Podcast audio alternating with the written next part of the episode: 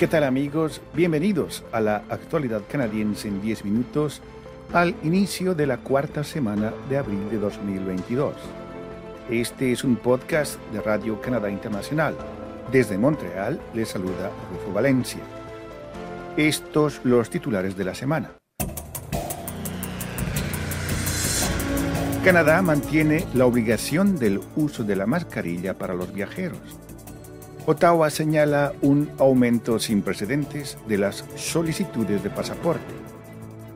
Con una inflación acercándose al 7%, los canadienses se verán obligados a gastar menos. Canadá envía ilegalmente basura al extranjero, pero el gobierno no dice quién la envía. Fallece Guy Lafleur, uno de los mejores jugadores canadienses de hockey. El pasado lunes, la Administración de Seguridad en el Transporte de Estados Unidos anunció que dejará de hacer cumplir la obligación de llevar una mascarilla. Esto tras la decisión de una jueza federal de Florida que decidió anular el requisito del gobierno estadounidense que establecía que los pasajeros deben llevar una mascarilla puesta en los aviones y en el transporte público. Tras el anuncio, las aerolíneas y los aeropuertos en todo Estados Unidos comenzaron rápidamente a derogar sus requisitos de llevar puesta una mascarilla para los pasajeros. En Canadá, el ministro canadiense de Transporte, Omar Algabra, indicó claramente que Ottawa basa sus decisiones en la ciencia y los datos y que el gobierno canadiense no tiene previsto eliminar la obligación impuesta a los pasajeros de aviones y trenes en Canadá de utilizar una mascarilla para evitar el contagio del COVID-19. El gobierno de Canadá exige que los pasajeros estén completamente vacunados con las vacunas aceptadas en el país antes de tomar el avión en vuelos nacionales o internacionales que despeguen de la mayoría de los aeropuertos de Canadá. Canadá también exige que los pasajeros lleven puesta una mascarilla dentro de los aeropuertos y las terminales ferroviarias y mientras estén a bordo de aviones y trenes. Esta es Radio Canadá Internacional. El gobierno de Canadá advirtió a la población que un aumento masivo de solicitudes de pasaportes está causando largos tiempos de espera en las oficinas de servicios gubernamentales en todo el país. Con la relajación de las restricciones impuestas para contener la pandemia en Canadá y en todo el mundo, los canadienses que desean viajar están acudiendo en masa a las oficinas de pasaportes. El Departamento de Servicios de Canadá también señaló que las continuas restricciones de salud y seguridad que limitan el número de personal autorizado a trabajar en un lugar determinado son un factor que explica los largos tiempos de espera. Aunque las largas colas se han convertido en algo habitual en las oficinas de Servicios Canadá, las personas que consiguen presentar sus solicitudes siguen recibiendo sus pasaportes en los plazos habituales de tramitación. En virtud de las nuevas directrices, los solicitantes ya no tienen que tener la firma de una persona garante ni presentar documentos originales como la prueba de ciudadanía. Cualquier pasaporte caducado emitido en los últimos 15 años puede ser renovado con menos documentos, pero que requieren dos fotos, dos referencias, un formulario de solicitud debidamente llenado y los costos del nuevo documento. Gracias por escuchar nuestro podcast la actualidad canadiense en 10 minutos. Según las cifras del Departamento de Estadísticas de Canadá, la inflación se disparó en el país al 6.7% en marzo. Una de las consecuencias es que el número de canadienses que se verán obligados a reducir sus gastos es cada vez mayor.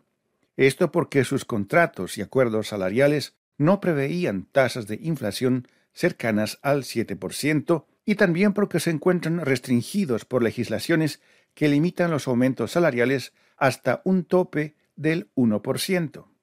Incluso con un aumento salarial del 1.7%, que es más de lo que recibirán este año algunas enfermeras o maestras de escuela, el aumento del 6.7% en los precios al consumo significa que los hogares tendrán que reducir su gasto en un 5% para mantenerse a flote.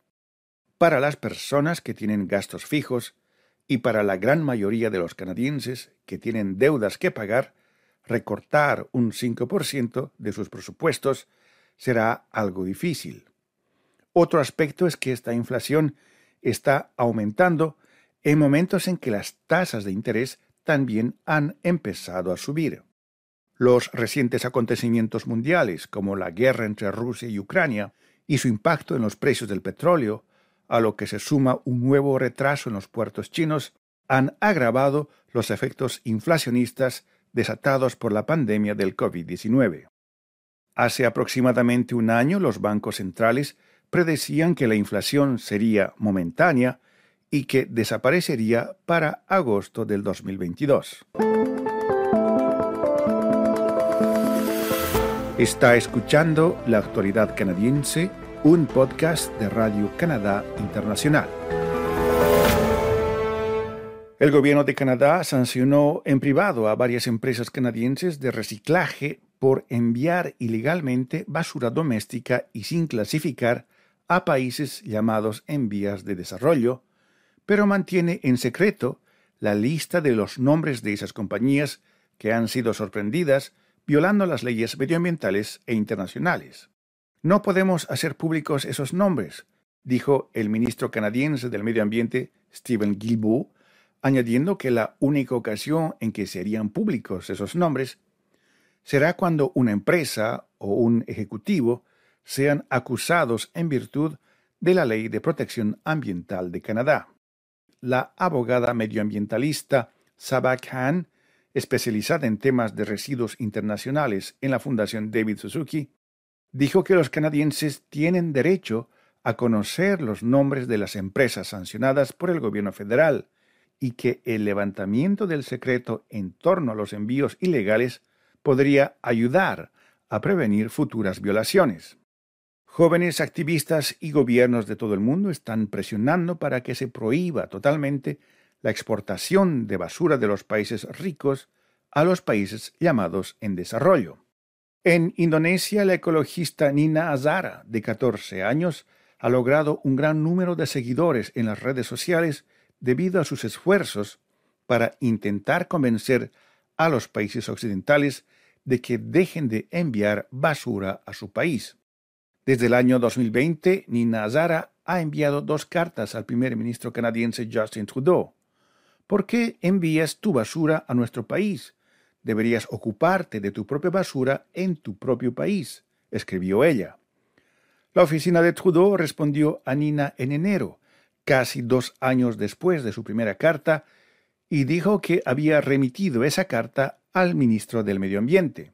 Sin embargo, hasta la fecha, el ministro Guilbeault aún no le ha respondido.